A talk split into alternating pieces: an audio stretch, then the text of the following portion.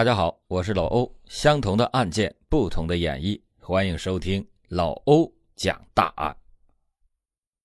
二零一九年的一天，在上海的一个酒吧里，灯光迷离，舞池里的年轻男女正肆意的扭动着身体。在吧台前坐着一些人，悠闲的看着调酒师像耍杂技一样的在调着酒。在散台的位置。有一位气质优雅的女性，一边品着酒，一边扫视着酒吧，似乎在寻找着猎物。突然，她的眼神锁住了一个喝的已经是酩酊大醉的帅气服务生。这位女子略微的思考了一下，就站起身来，朝那个男子走了过去，并且拿出了手机，添加了对方的联系方式，然后面带着微笑。转身离开。这名女子叫蒋宇，时年四十岁，被她要联系方式的男子叫陈虎，当年才二十六岁。蒋宇没有想到，与陈虎的这一次邂逅会给自己带来巨大的影响，甚至是后悔终生。两个人是一见如故，迅速的发展成为了情人关系，并且开始同居。之后就女主外男主内。刚一开始，他们的生活还很和谐。然而好景不长，蒋宇很快和陈虎之间就有了矛盾。这俗话说：“赌场得意，情场失意。”这句话用来形容蒋宇再适合不过了。她是一位事业有成、上进的女性，是一家新能源公司的老总。近年来，随着社会发展的需求，新能源行业越来越吃香，她赚的是盆满钵满。她平时工作很忙，丈夫曹学志也是常年的在外地工作，两个人没有太多的相处时间。就这样，长期异地使得他们之间的感情愈发的疏远。发展到后来，蒋宇独自在上海带着儿子淼淼和女儿瑶瑶生活。平常就都是由保姆照顾他们的生活起居，也就是在逢年过节的时候，曹学志才会回去看看孩子。对于妻子的事情，他几乎是一无所知。可以说，两个人已经是貌合神离。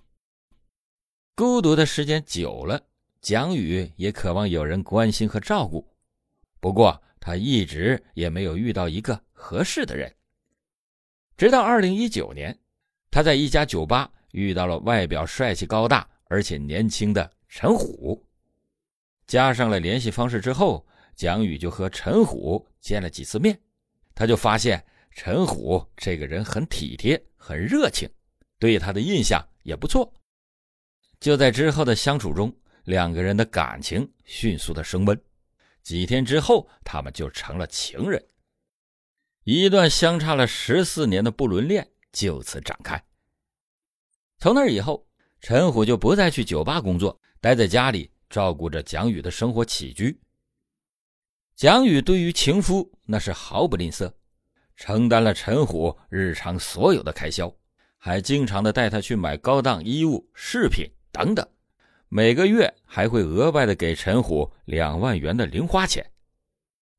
蒋宇得知到了陈虎的父亲在外边欠了一笔债。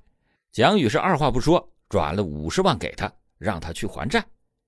陈虎又告诉他，想在老家给母亲买套房。蒋宇仍然是没有拒绝，马上就打过去一百多万，帮他孝顺父母。蒋宇除了在金钱方面不吝啬之外，他还把陈虎介绍给自己的朋友们认识，有时候应酬也会带上他。为了方便两个人在一起，二零二零年的年初。蒋宇去租了一套豪华的别墅，带着儿女和陈虎搬了进去。考虑到两个孩子需要照顾，他又经常应酬到很晚才回来，便请了一个叫蒋月琴的保姆。在外人看来，蒋宇是家里的女主人，陈虎是男主人，再加上两个孩子，俨然是一家四口。虽然孩子不是陈虎亲生的。但是陈虎对两个孩子却很好，经常的带他们出去玩，负责他们的学习。这令蒋宇非常的欣慰和满意。他本以为陈虎会介意孩子们的存在，双方如果有矛盾了，自己夹在中间会很为难。谁知道这个陈虎却处理的非常好，他和两个孩子没有矛盾，相处也融洽，他呢就少了很多的烦恼。每天蒋宇回到家里，总有人亮着灯等自己。使蒋宇感到无比的幸福和满足。可是好景不长，平静的生活很快被打破。前面咱们讲过，蒋宇是一个很有上进心的女性，所以她希望身边的人可以变得优秀。瞧着陈虎整天的待在家里无所事事，他心里就想。一个上海海事大学毕业的高材生，不能这么就荒废下去啊！得找点事情给他做。那么，让陈虎做什么呢？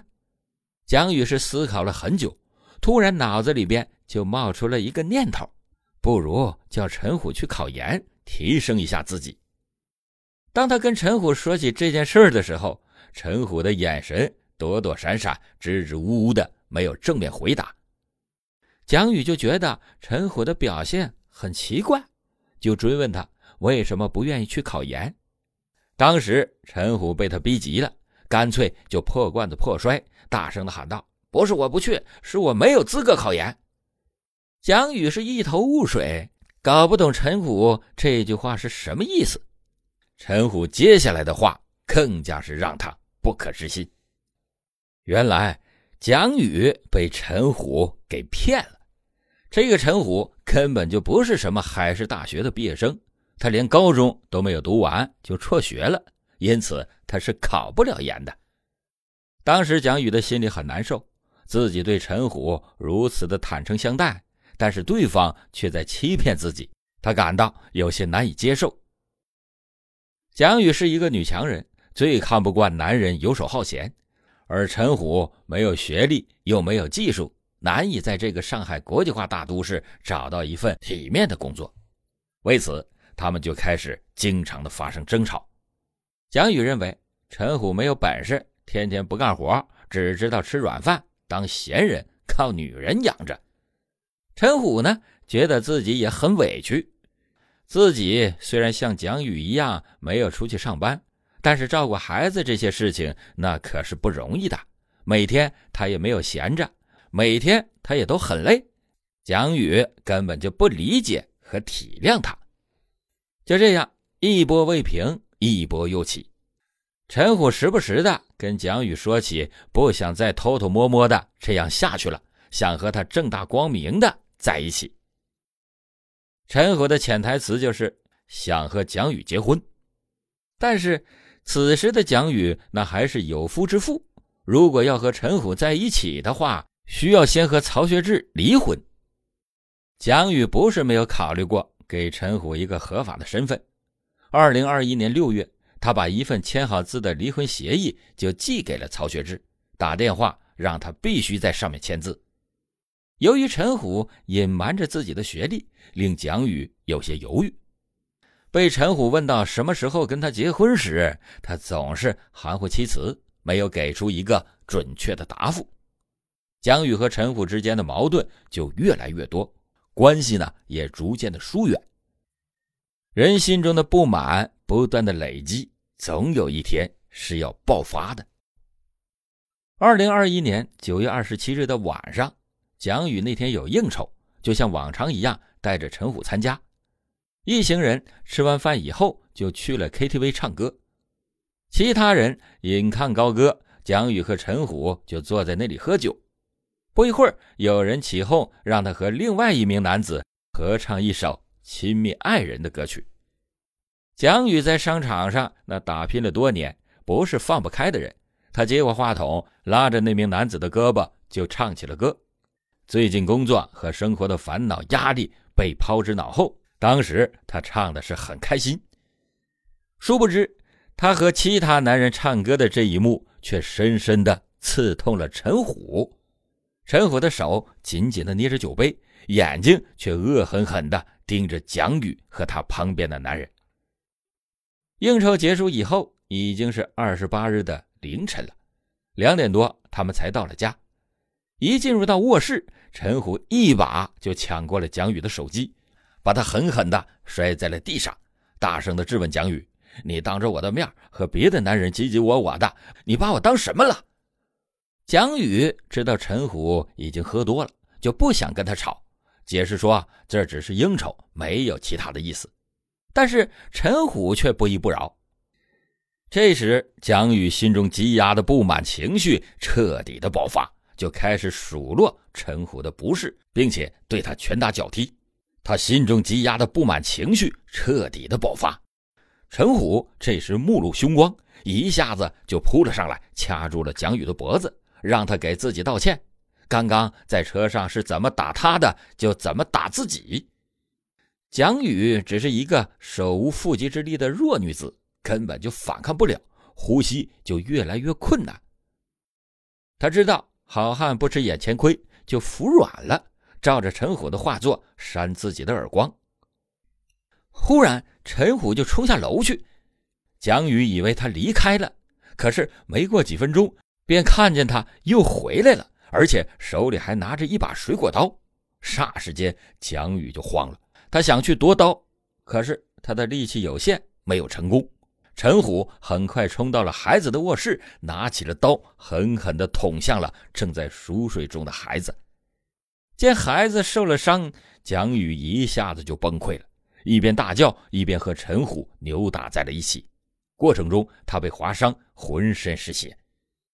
楼上的动静很大，就惊醒了保姆李月琴。他跑到二楼一看，发现陈虎正在捅人，两个孩子也倒在了地上，想夺过他手里沾了血的水果刀，但遗憾的是，他没有能力阻止陈虎作恶。惊慌之余，李月琴就拨打了青浦公安分局的报警电话，颤抖地说：“赵相这边，赵相这边，快点，快点，家里打架了，都晕倒了，两口子生气。”他先后拨打了两次报警电话，打完之后，在门口焦急地等待着警察的到来。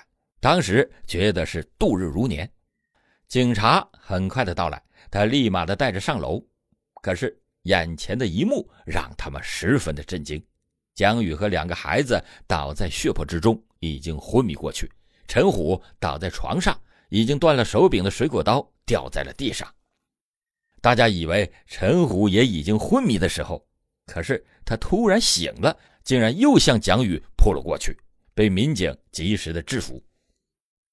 蒋宇以及他两个孩子被送到了附近的医院进行抢救，可惜的是，年幼的瑶瑶因为伤势过重，不幸离世。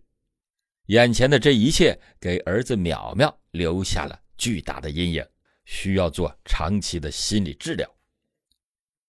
因为一个情人，蒋宇失去了懂事听话、可爱的女儿，儿子从此也变得沉默寡言。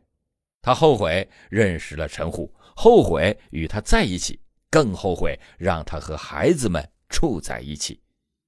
如果当初不是被爱情美色给冲昏了头脑，蒋宇和孩子们就不会经历这场劫难。他愧疚不已，觉得是自己害了儿女。同时，蒋宇也不明白，自己从来也没有亏待过陈虎，他为什么要伤害自己和孩子呢？陈虎之所以对蒋宇母子三个人痛下杀手，那是因为贪欲。陈虎不是上海本地人，从小生活富足，父母是做水果生意的。然而，父亲不知道什么时候染上了赌博，输了不少的钱。在他十六岁那年，家里已经欠了不少的钱。如果他要继续念书的话，母亲就得四处借钱。陈虎不愿意看到母亲到处去求人，于是陈虎就辍学了，独自跑到上海来闯荡。凭借着陈虎的外形条件，他当过模特、走秀，接一些商演，可是收入也不稳定，多的时候一个月能赚到三四万块钱。少的时候也只有几千块钱，除了日常的开销，剩下的钱他全都寄回到了家里。他听朋友说啊，在酒吧工作的收入非常的不错。为了还债，他心动了，就跑到了酒吧去兼职。正是因为这样，陈虎才有机会认识了蒋宇。虽然说蒋宇已经四十岁了，但是身形保养的却非常好。更重要的是，蒋宇有钱。如果要是能够傍上他，那陈虎家里的债务可就不用愁了。他就把自己包装成一个名校毕业的大学生，带着目的开始接近蒋宇。一个图钱，一个图色，陈虎和蒋宇的这段关系掺杂了太多的东西。注定是不会长远的。和蒋宇在一起之后，陈虎获得了很多金钱以及认同感。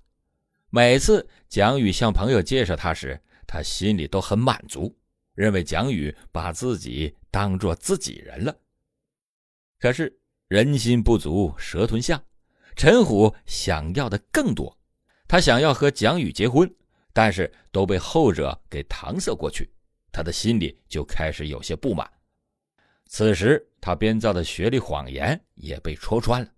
蒋宇的嘲讽令他难以接受，认为他太自私了。渐渐的，陈虎的心里开始变得扭曲。蒋宇应酬到很晚回来，他总是找他闹，担心他在外面有了新人，从而抛弃了自己这个旧爱。不管蒋宇再怎么羞辱陈虎，他都没有想过离开。因为一旦离开蒋宇，这就意味着他要自己奋斗和赚钱。说白了，他是舍不得现在所拥有的一切，所以他宁愿被人包养，过着忍气吞声的生活。就在事发的当天，陈虎看着蒋宇和别人唱着暧昧的歌，当时被刺激到了，心中的不安感越来的越强烈。在酒精的刺激下，他的怒意和不满。彻底的释放了出来，耳边、脑海里全是蒋宇平日里的奚落，陈虎就产生了一种得不到就毁掉、同归于尽的疯狂的念头。当保姆李月琴劝上他说：“陈虎，你不能这样，你还年轻啊，你要想一想，你这刀要是捅下去了，你会后悔一辈子的。”当时陈虎是完全听不进去。心中只有一个想法：我要杀了蒋宇和他的孩子，大家一起玩完。陈虎把蒋宇母子三个人弄晕以后，就自杀了。可是他终究对自己狠不下心，下手不重，捡回了一条命。在监狱中，他哭着说：“我不想认什么错了，认错他们也回不来。我就是希望我能快点死掉。”陈虎是想用死来逃避一切，但是他做了违法犯罪之事，一定会受到法律的严惩。陈虎的死换不回瑶瑶的命，也无法抚平蒋宇和苗苗等人心里边的伤痛。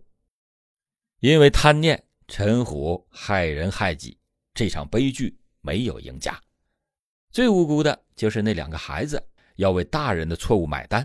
蒋宇的余生恐怕。都将在愧疚中度过。对此，大家有什么想说的？欢迎您在评论区留言讨论。好了，感谢您今天收听老欧讲大案。老欧讲大案，警示迷途者，唤醒梦中人。